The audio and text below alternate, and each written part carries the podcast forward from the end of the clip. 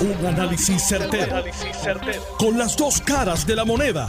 Donde los que saben no tienen miedo a venir. tienen miedo a venir. Esto es el podcast de Análisis 630 con Enrique Quique Cruz. 5 y 7 de la tarde de hoy, miércoles 17 de agosto del 2022. Tú estás escuchando Análisis 630. Yo soy Enrique Quique Cruz y estoy aquí de lunes a viernes de 5 a 7. El primer tema que honestamente no estaba planificado que fuese así, pero se ha convertido en el tema de la tarde, es la cuestión de este apagón. Por segunda semana consecutiva tenemos un apagón con, una, con la misma línea, es la misma línea. Una línea de 230 mil megavatios y otra línea de 38 mil megavatios. Por avería. La compañía que es responsable de la transmisión y la distribución es Luma Energy. ¿Por qué esto vuelve a ocurrir cuando ya ocurrió la semana pasada y se supone que si usted se da con un martillo en el dedo no se vuelve a martillar el mismo dedo? Pues mire, esto es bien sencillo. Es algo que nosotros hemos discutido aquí, es, es algo que hemos analizado aquí y es algo que inclusive ayer cuando estaba Fermín Fontanes aquí lo dije tiene que ver con la supervisión. y Esta gente van a llevar al gobernador por la vía del knockout. Punto. Es que no existe otra manera. Por la vía del knockout. El gobernador hoy en la tarde sale y exige que esto se resuelva. Pero mire, mire la situación que está el pueblo de Puerto Rico. A las 4 y 7 de la tarde, hace una hora, escúcheme bien, hace una hora, AES de Puerto Rico, que es la empresa que, que le apagaron, con esta situación le apagaron la planta completa. AES a las 4 y 7 de la tarde a través de Twitter comunicó lo siguiente. Nuestras unidades se encuentran listas para iniciar operación de arranque una vez se reparen las líneas de transmisión averiadas. Y luego continúan diciendo, al momento las dos líneas de transmisión por las que nuestra planta provee la energía no están disponibles, lo que imposibilita entregar nuestra generación al sistema eléctrico. Esperamos puedan reparar rápidamente ambas líneas para proveer la energía que Puerto Rico necesita. Nuestro personal se mantiene en alerta para iniciar operaciones cuando tengamos las condiciones. Eso es hace una hora.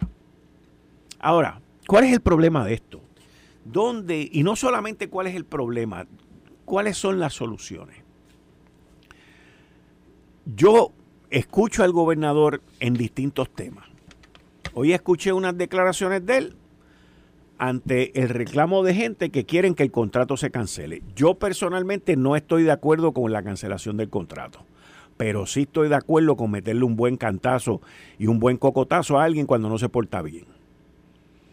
Claramente Luma no está cumpliendo con las requisiciones del contrato. Por eso invité al licenciado John Mott para hablar de esto más adelante. Acuérdense que el contrato está hecho a favor de Luma.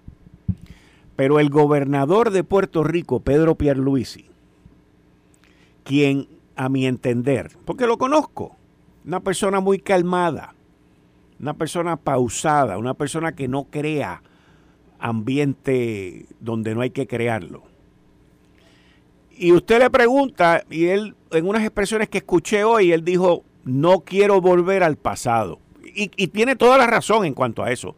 Tiene toda la razón en cuanto a eso. Pero nosotros no, no nos gusta el presente. Entonces, ¿qué se supone que se haga en una situación como esta? Esto es bien sencillo. Él es el gobernador. Él es la persona de máximo poder en esta isla y él tranquilamente puede decir lo siguiente. Se reúne con los directivos de Cuantas, que es una de las compañías del consorcio, con el de la otra y la otra y la otra, pero tienen tres nombres cada uno de ellos, los manda a buscar, los lleva a Fortaleza y les entrega una carta diciéndole, te estoy poniendo en notificación, te estoy poniendo on notice, te estoy poniendo en probatoria aunque el contrato diga que no se puede hacer, yo lo hago como quiera.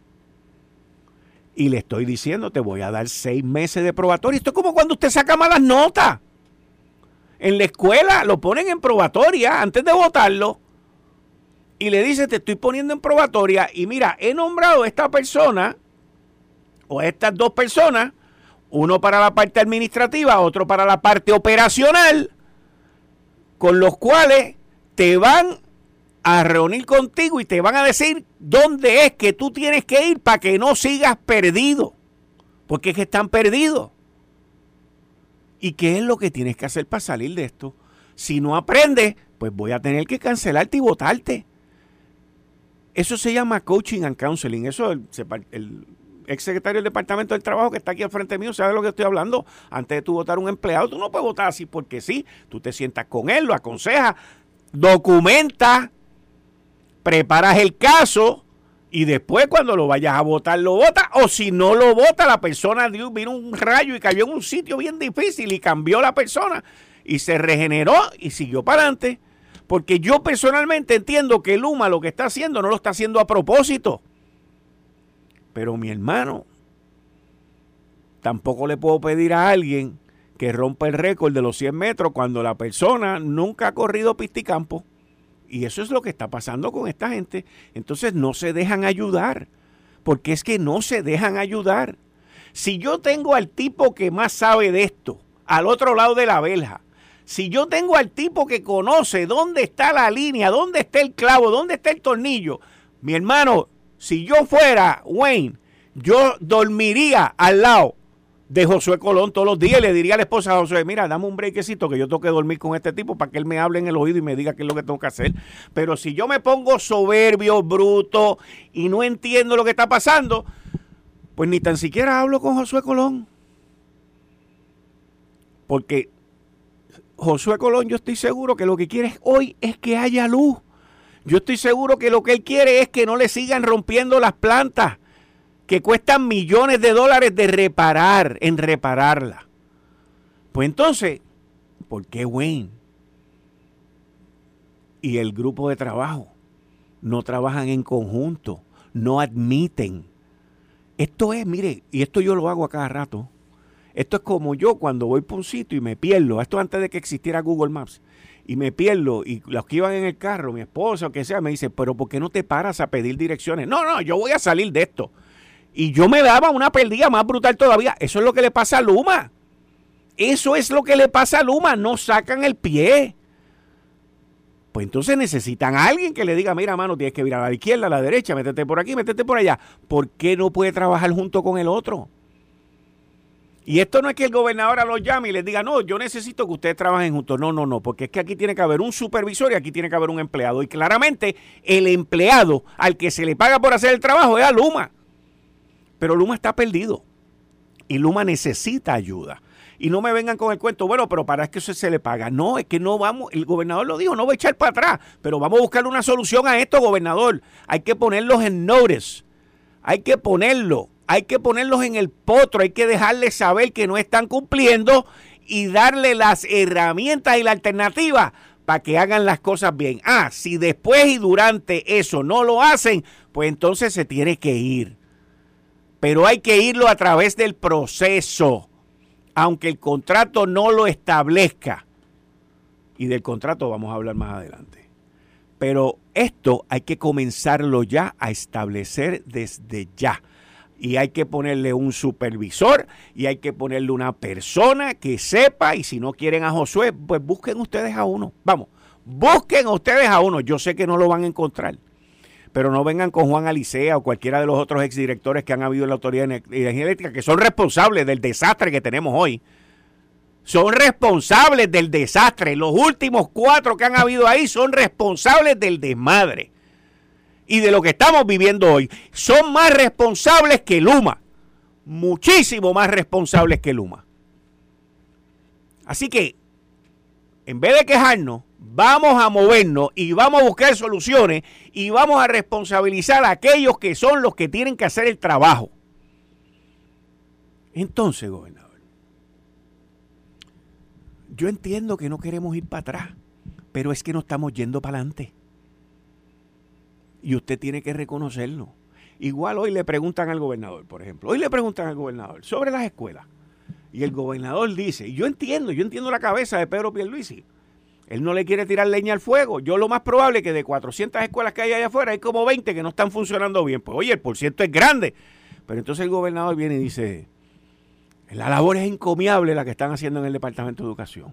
Eso lo que hace es que le, hincha, le, echa, le, le hincha, le hincha y le echa leño al fuego a la gente uno tiene que buscar el balance entre la sensibilidad de lo que está ocurriendo en la calle y la verdad. ¿De qué manera el gobernador pudo haber dicho lo mismo? Bien sencillo. Mire, de 384 escuelas tenemos problemas con 50 y estamos al tanto de eso y lo vamos a resolver. Pero, pero el otro 85% se hizo un buen trabajo, pa, pa, pa, pa, pa, pa, pa. Porque tienes que balancear la cosa. Y ese es el punto que yo estoy trayendo aquí.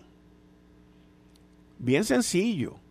Todo esto tiene que ver con apuntar y alumbrar a los responsables de esto. La gente está alta ya con esta cuestión de los apagones. Vamos, vamos a decirlo porque es así. Yo venía para acá, a mí me tomó casi una hora llegar aquí con los tapones. Había sitios. Es más, ¿quiere que le diga la verdad? Lo más brutal de esto. Donde había semáforo, habían unos tapones brutales y donde no habían semáforo, no habían tapones. Mire qué lo que era. Una cosa inverosímil. Pero estamos altos. Y yo sé que la culpa no es de Luma, pero el responsable es Luma. Eso es así. Y si ellos no saben cómo hacerlo y tengo a alguien que lo sabe cómo hacer, pues que trabajen juntos y que lo pongan. Uno es jefe y el otro es empleado. Así de sencillo. Y me vale madre el que no le guste lo que está pasando. Porque esas son las instrucciones que yo doy como gobernador. Gobernador, si usted quiere competir en el 2024, hoy en día el nacido más grande que usted tiene, y usted sabe lo que es un nacido, es Luma. Y ha sido el mismo de los últimos cinco gobernadores. Ninguno ha podido revalidar con el hijo de la Autoridad Eléctrica. Antes era la UTIEL, antes eran los ineptos directores ejecutivos, antes era el precio de la luz, antes era todo con la luz. Pues sepa que ahora se llama Luma. Le cambiaron el nombre, los problemas siguen siendo los mismos. Vamos a resolverlo. Todavía está a tiempo está de parte suya.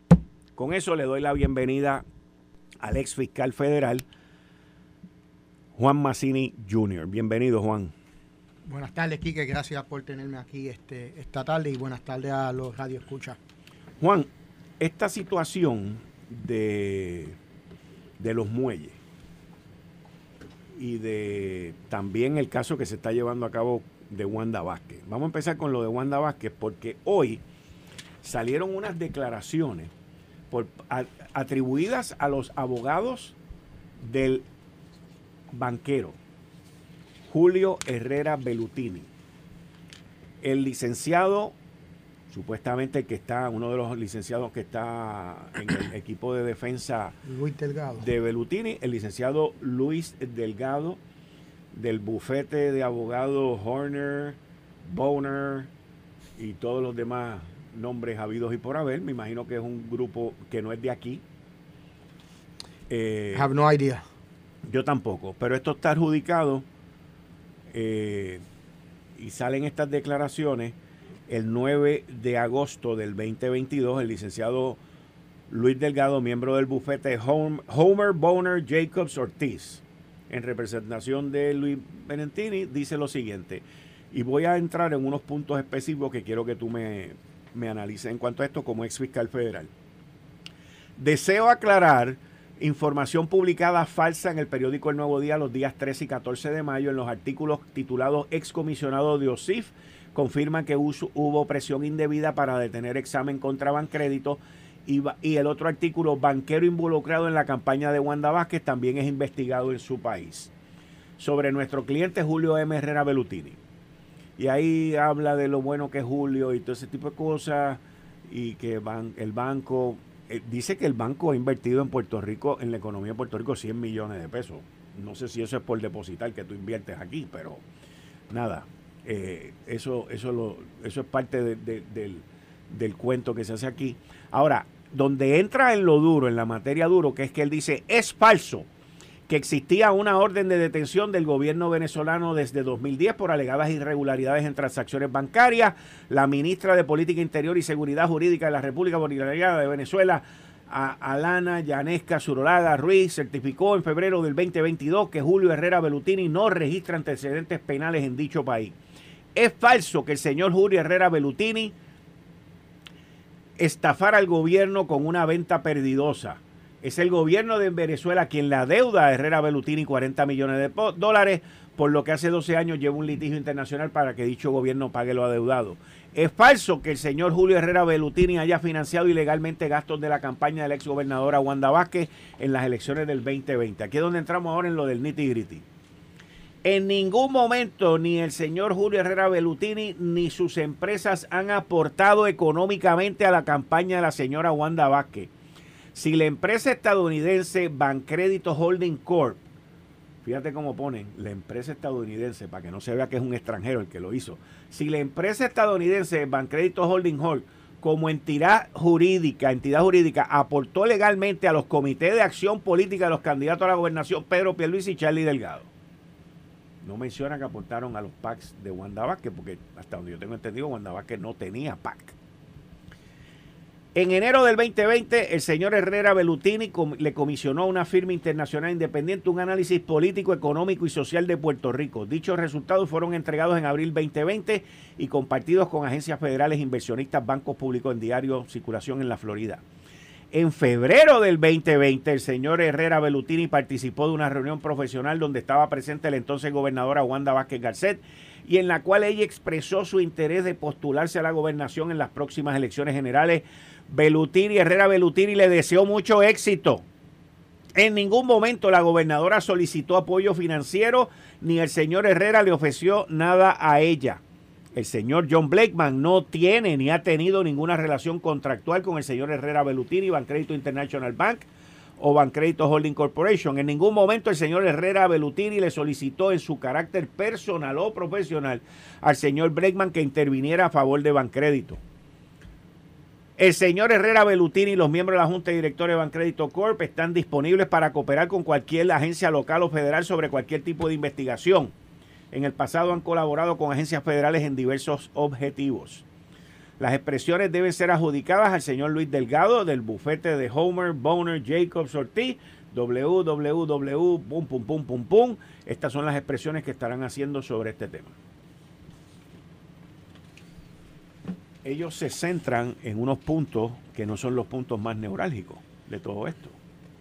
Bueno, Quique, eh, primero que nada, creo que este bufete de Homer Boner es este, de Miami, creo que. Me imagino que debe ser de la Florida. este, pero yo no sé si fue a propósito o por coincidencia, pero cuando yo estaba leyendo el comunicado que, han hecho, hubo varias cosas que me llamaron la atención. O sea, que como abogado litigante, como fiscal, pues yo dije, qué curioso eh, la articulación que utilizan para las palabras que utilizan muy cuidadosamente. Again, pure coincidence o, intentional, o, intencionalmente. Pero, pero vamos por parte. Primero que nada, eh, una cosa. Dime. Vamos a empezar cuando regresemos de la pausa y seguimos aquí con el primero que nada, sobre el análisis de las expresiones del abogado, uno de los abogados de Julio Belutini. También tenemos aquí en el estudio, que vamos a hablar con él ya más adelante, al licenciado Carlos Rivera, ex secretario del Trabajo. Buenas tardes, Carlos. Bienvenido aquí a Análisis 630. Muchas gracias por estar aquí. Sí, siempre a la orden. Estaremos hablando más adelante, eso es así. Bien, bien. Eh, estás escuchando el podcast de Noti1. Análisis 630 con Enrique Quique Cruz. 5 y 31 de la tarde de hoy, miércoles miércoles 17 de agosto del 2022. Tú estás escuchando Análisis 630. Yo soy Enrique Quique Cruz y estoy aquí de lunes a viernes de 5 a 7. Continúo con el licenciado Juan Massini, ex fiscal federal. Juan, te quedaste luego de haber escuchado, leído las expresiones del abogado, alegado abogado de Julio Herrera Belutini, el dueño o principal dueño del, banco, accionista del Banco Bancrédito, en el caso contra la gobernadora, ex gobernadora Wanda Vázquez. Adelante. Bueno, como te decía, el lenguaje. First of all, antes de empezar, vamos como con cualquier acusado, le cobija la presunción de inocencia. O sea, vamos a estar claros con eso, de que ahora mismo, hasta que el gobierno pruebe el caso o se declare culpable, le cobija la manta de la presunción de inocencia. Ahora, viendo las expresiones como tal, haciendo un análisis más o menos, y de nuevo, sea coincidencia o sea propósito.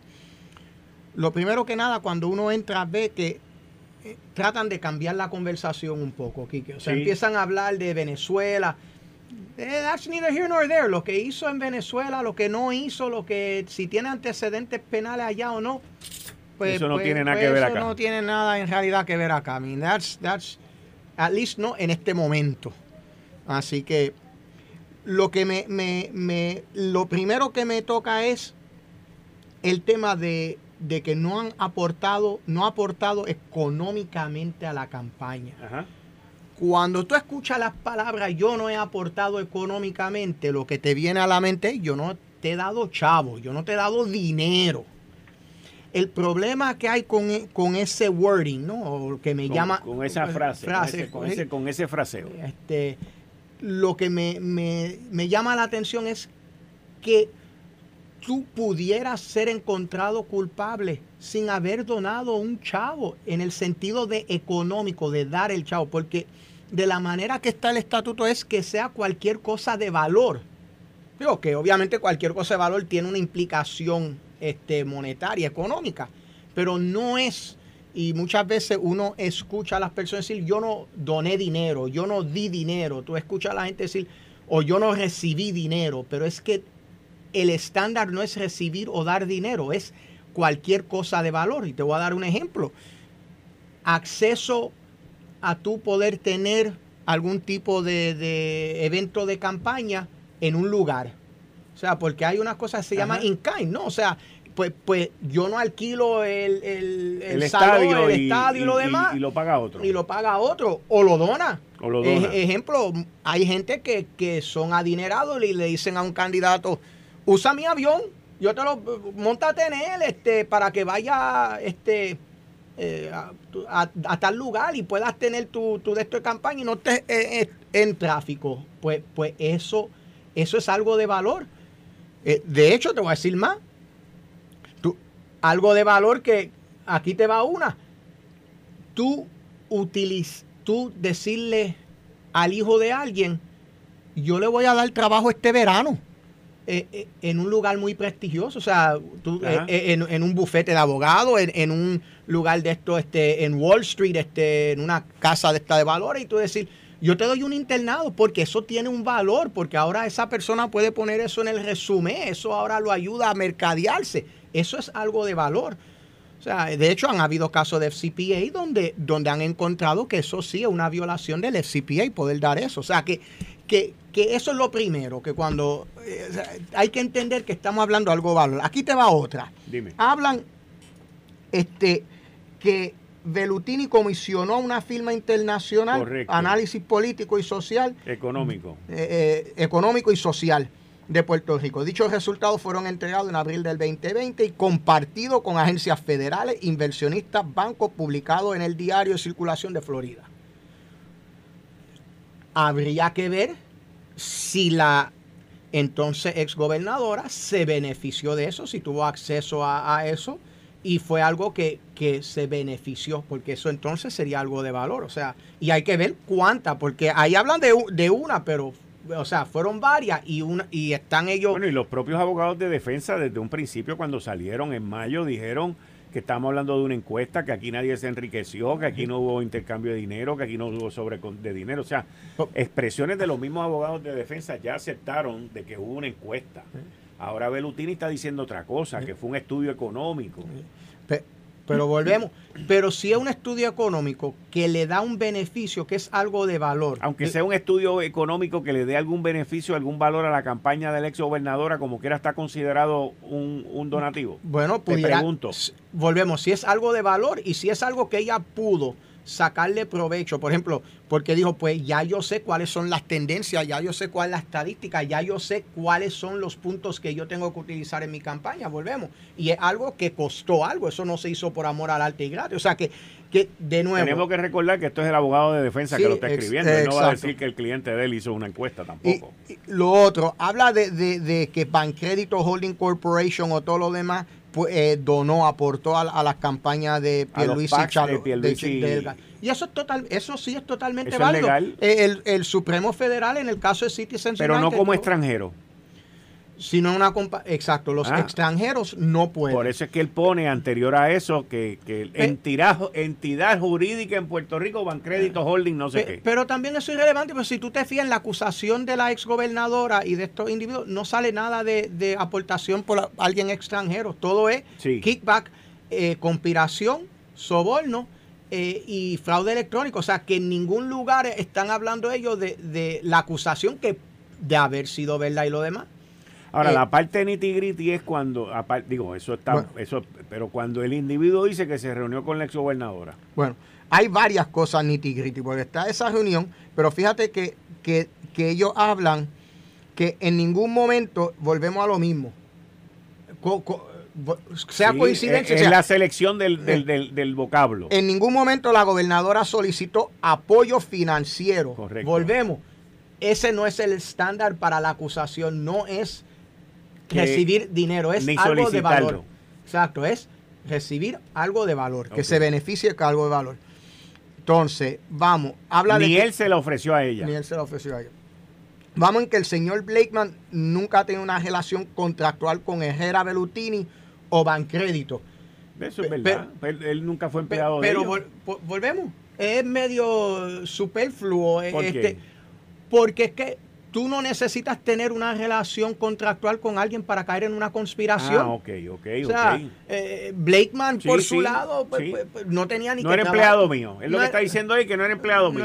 Pero eso no lo exime a él de que no hayan hecho una conspiración. De que no hayan hecho una conspiración. Este, digo, eh, hablando exageradamente, lo los que roban un banco usualmente no hay un jefe y un debt, pero si conspiran para robar un banco, lo Y luego dice que en ningún momento el señor Herrera Belutini le, solicitó en su carácter personal o profesional al señor Blakeman que interviniera a favor de Bancrédito. Esa, es, un, es un statement. Eso es un statement. Es una este, declaración fuerte. Porque, por lo que aparenta en la acusación es que, que todas las gestiones se estaban haciendo, porque eso nos lleva, por ejemplo, a la última oración, pero hay, hay varias cosas puntos antes, pero habla de que han, de que ha mantenido un sólido programa de cumplimiento con todas las reglamentaciones federales y estatales. Y la, la implicación de lo que sale en la acusación es que no, que, que, que, estaban, de hecho, que la investiga, la alegada investigación que se estaba llevando a cabo era alegadamente por, por, por violaciones a eso. Pero fíjate qué interesante que en ninguna de las declaraciones de este licenciado aquí, de esto es bastante extenso, nosotros hemos entrado en, los hechos, pero en ningún sitio dice que el señor Herrera Belutini no pidió la cabeza de nadie. No lo dice ahí. Parte también de lo que no habla aquí. No lo dice ahí. Bueno, lo otro que tampoco menciona aquí, que cuando uno lee la, acusación este, que, salió en contra de, la exgobernadora y de Rossini y de Bellutini, es las comunicaciones electrónicas. Cuando uno lee el pliego acusatorio eh, en contra de los acusados, eh, el gobierno federal indicó varias comunicaciones de texto, no sé, la verdad que no especifica si hubo, si eran texto o WhatsApp, pero por otro servicio, pero, pero eran mensajes de internet. Pero, básicamente eran comunicaciones entre ellos donde hablan de que ya nos reunimos, va van a nombrar al nuevo comisionado, ya renunció este Joyner, o sea, que hay unas comunicaciones, este, eh, está interesado, o sea, que hay y en ningún momento hay un mensaje, hay un mensaje de texto que está en el en el pliego acusatorio que dice no hay dinero si, si el tipo no, si no hay no hay dinero sino si, hasta que hasta que, se resuelva esta situación. Así que en ningún lugar de esto habla de esas comunicaciones y la verdad del caso es para cualquier abogado de defensa igual que para la fiscalía para los litigantes de este caso eso, esas comunicaciones van a ser cruciales. Cuándo se hicieron y qué, y qué entendía cada parte cuando eso se hicieron y máxime si tú tienes una parte por lo que aparenta que Blakeman está aparentemente colaborando y cooperando, él va a poder decir lo que él entendió y lo que él entendía que le estaba comunicando a las personas a quien él le mandó el mensaje.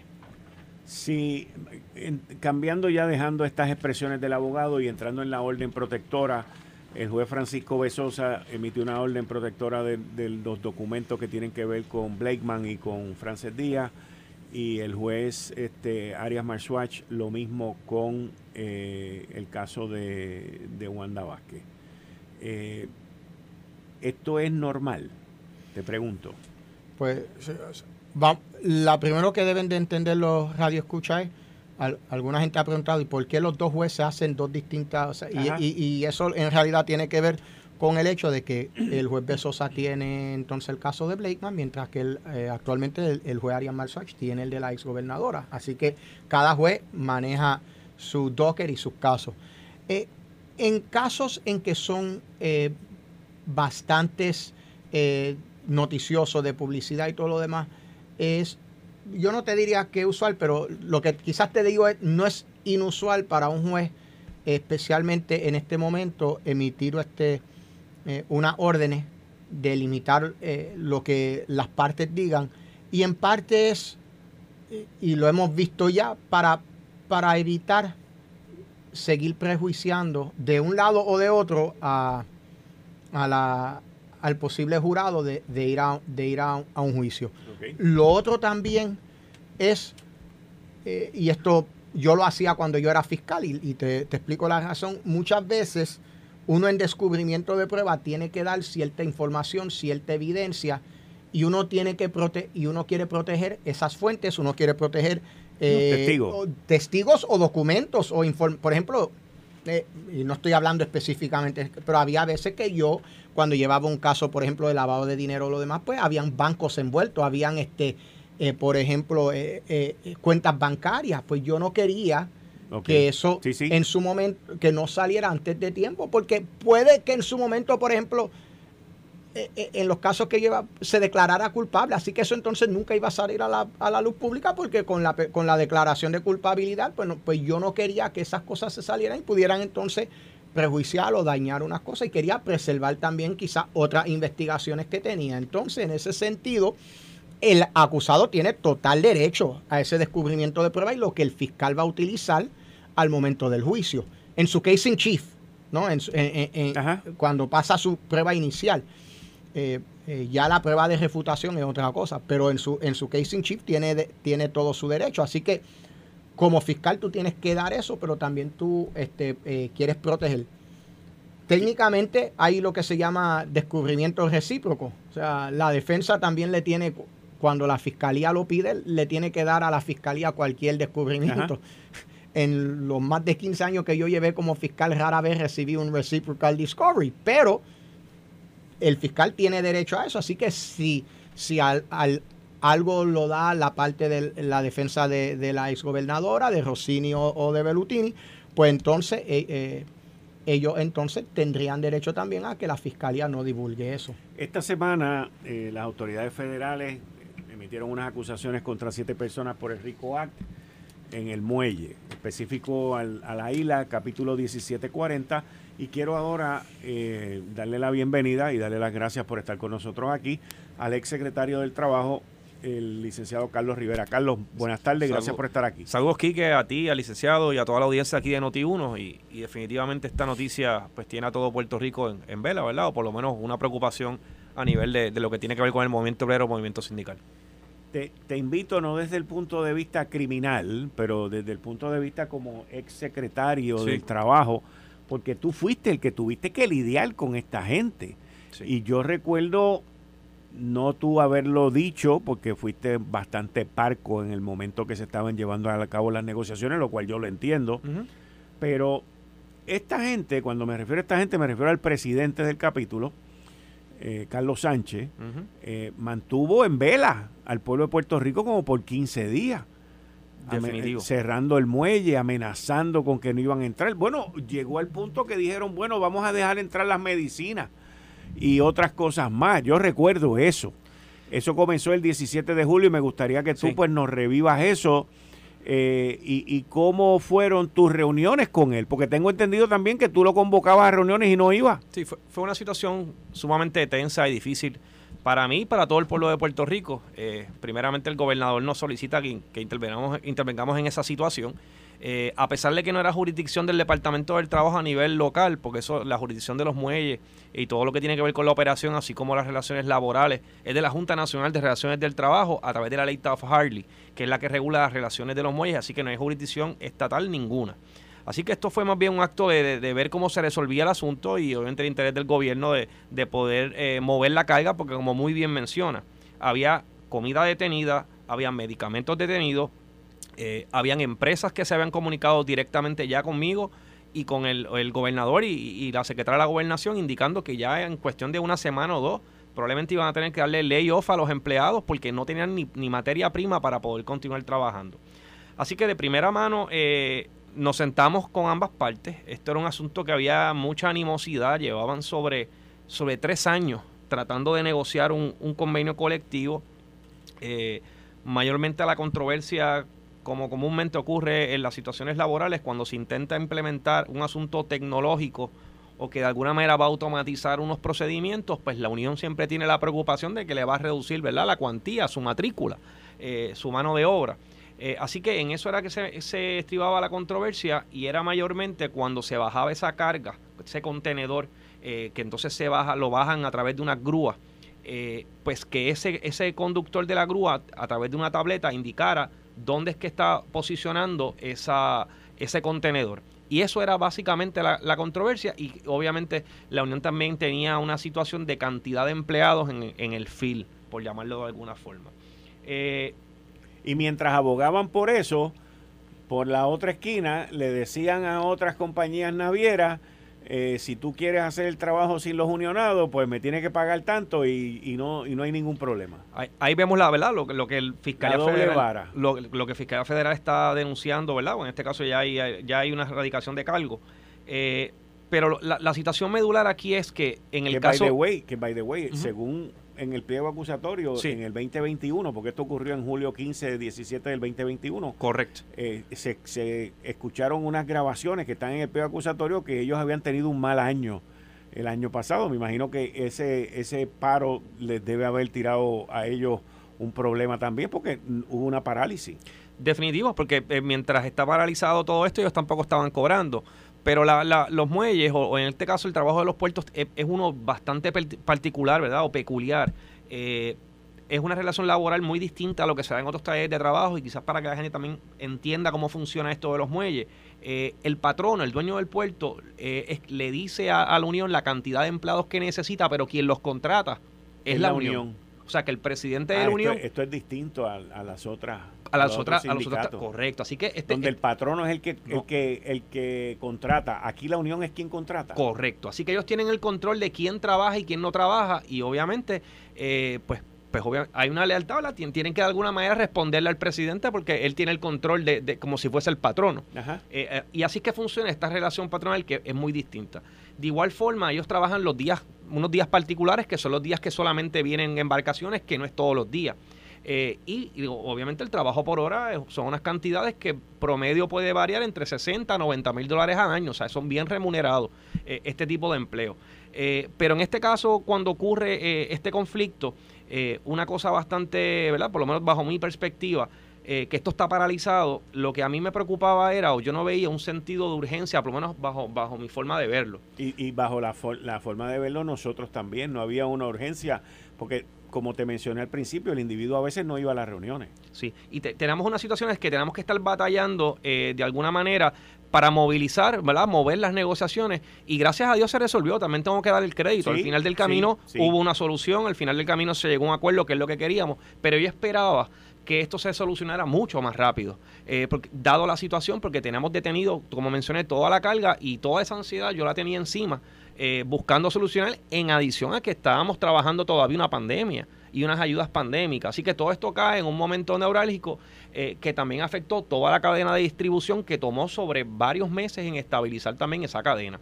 Eh, pero ciertamente lo que, como de la forma en que se maneja este tipo de operación es uno bastante atípico eh, y, cuando vamos a la historia, vamos atrás, vamos precisamente a los años 1970, esto es algo que ha pasado. En el pasado, ¿verdad? Lo que tiene que ver con, en el caso, estoy hablando del caso particular de, los cargos federales, lo que es labor racketeering, que, que es utilizar una organización sindical, y eso lo podemos ver en la Cosa Nostra cuando ocurrió en, en Nueva York eh, y de igual manera esto atacó otros otros puertos, porque esta unión eh, pues tiene, de verdad, eh, tiene también injerencia en, otros puertos y en el pasado ha tenido situaciones con la ley. Esto no lo digo para generalizar, sino que es un asunto que, que definitivamente pues tenemos que todos estar pendientes y sobre todo, que lo he mencionado públicamente, aquellas personas que sean extorsionadas o, de alguna manera puedan ser extorsionadas, tienen que denunciarlo a las autoridades porque a la larga esa extorsión la pagamos todos, precisamente porque eso va al costo al final del camino los productos salen más caros traerlos a Puerto Rico o a otros destinos, pues lo vamos a terminar pagando. Juan, desde el punto de vista fiscal federal, cuando acusan a alguien de RICO Act, o sea, eh, aquí no estamos hablando de la familia Gambino, ni de la unión de allá, o sea, que, o sea, no estamos hablando de cosas grandes, ni de Jimmy Hoffa, ni nada de ese tipo de cosas, o sea, estamos hablando aquí de siete individuos donde uno de los empleados, el presidente de la Unión, es el que está involucrado en esto, los demás no son, creo que hay dos o tres que son miembros del, de la Unión. Creo que uno es de puerto, un empleado. un empleado de puerto y otro, pero, o sea, cuando, cuando el gobierno federal te tira con el Rico Act, ¿te está tirando con el libro completo? Bueno, no, no es necesaria el libro es bien grande, te pueden tirar con un monte. Créeme que, el libro es bien grande y uno puede ser bien creativo con lo que uno le tira a, un acusado cuando uno es un fiscal. Pero lo que definitivamente son cargos serios. El rico, para que los radioescuchas pues, también sepa un poco de la historia, el rico en realidad se crea para eso mismo, para, como dijo el secretario, para, para adelantar y poder darle dientes a, la mordida de del gobierno federal para poder ir contra los la, cosa nostra, contra este, la mafia en Estados Unidos. Y en parte era porque era básicamente el rico lo que hace es que penaliza a una entidad y una organización que está operando de una manera delictiva. O sea, es es un negocio que está operando de una manera delictiva. Y antes no, y eso también te permite unas, este, eh, primero, las penas son bien altas. Segundo, la, eh, te, permite una evidencia que, que, también te permite comunicación entre personas y todo lo demás, como en la conspiración, poder traer este, cierta información, cierta. Y lo otro que hace es también, pues, crea y te trae el acuerdo entre, las, entre unas partes se puede entonces llevar en contra de la, de, la organización y en contra de la persona que es la cabecilla de eso, porque muchas veces la cabecilla, en este caso pues quizá era entonces alegadamente era el presidente de la Unión, pues puede dar una instrucción, pero no es la persona que comete el acto. Entonces, pues se necesita una manera para llegar a esa cabecilla que, que, daba la instrucción.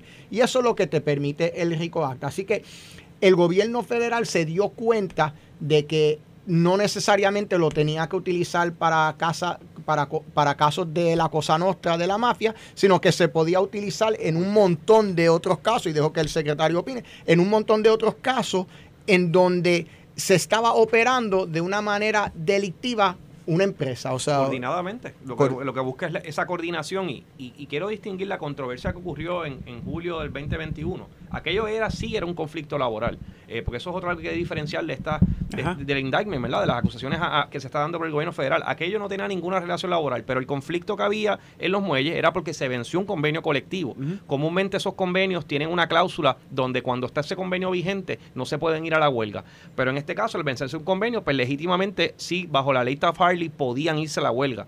Ahora bien, lo que ellos estaban, lo que se alega por en este caso Fiscalía Federal, es que esto es una empresa que ellos no tienen ninguna relación laboral y que de igual manera los empleados o la tripulación que venía, que quería bajarse, ellos le estaban cobrando un fee o un alegado peaje ilegal para permitirles bajar y que pudieran operar. O sea, eso no tiene que ver nada con una relación laboral, así que por eso precisamente es que se erradica lo que es el, RICO Act y, todo, y todos los cargos, inclusive el Labor Racketeering y la violación a la ley Taft Harley, porque también están violando a la relación laboral porque ese lugar o ese muelle tampoco era unionado por parte de ellos. Y cuando tú estuviste secretario, ex secretario de Trabajo, Carlos Rivera, cuando tú estuviste involucrado en todas estas negociaciones y en todo esto, nadie se te acercó, nadie, o sea, no, no hubo ningún tipo de referencia ni nada de, de actividades yo no vi nunca nada fuera de lo normal, solamente lo que mencioné. Yo eh, esperaba un sentido de urgencia mayor. Yo esperaba que esto se solucionara mucho más rápido y tomó más, más del tiempo esperado. Eh, esa es la única, la única situación que sí yo puedo mencionar. Fuera de eso, eh, yo sí vi al líder bien activo, pero lo hacía, ¿verdad? Abogando por los derechos de los, en este caso, de, de, los trabajadores, de su matrícula. Y a su paso. Y a su paso, pero yo no pude poder decir yo responsablemente de que vi algo incorrecto o ilegal de él, no lo puedo, no lo puedo afirmar. Esto fue el, podcast de Notiuno. Análisis 630 con Enrique Quique Cruz. Dale play a tu podcast favorito a través de Apple Podcasts, Spotify, Google Podcasts, Stitcher y notiuno.com.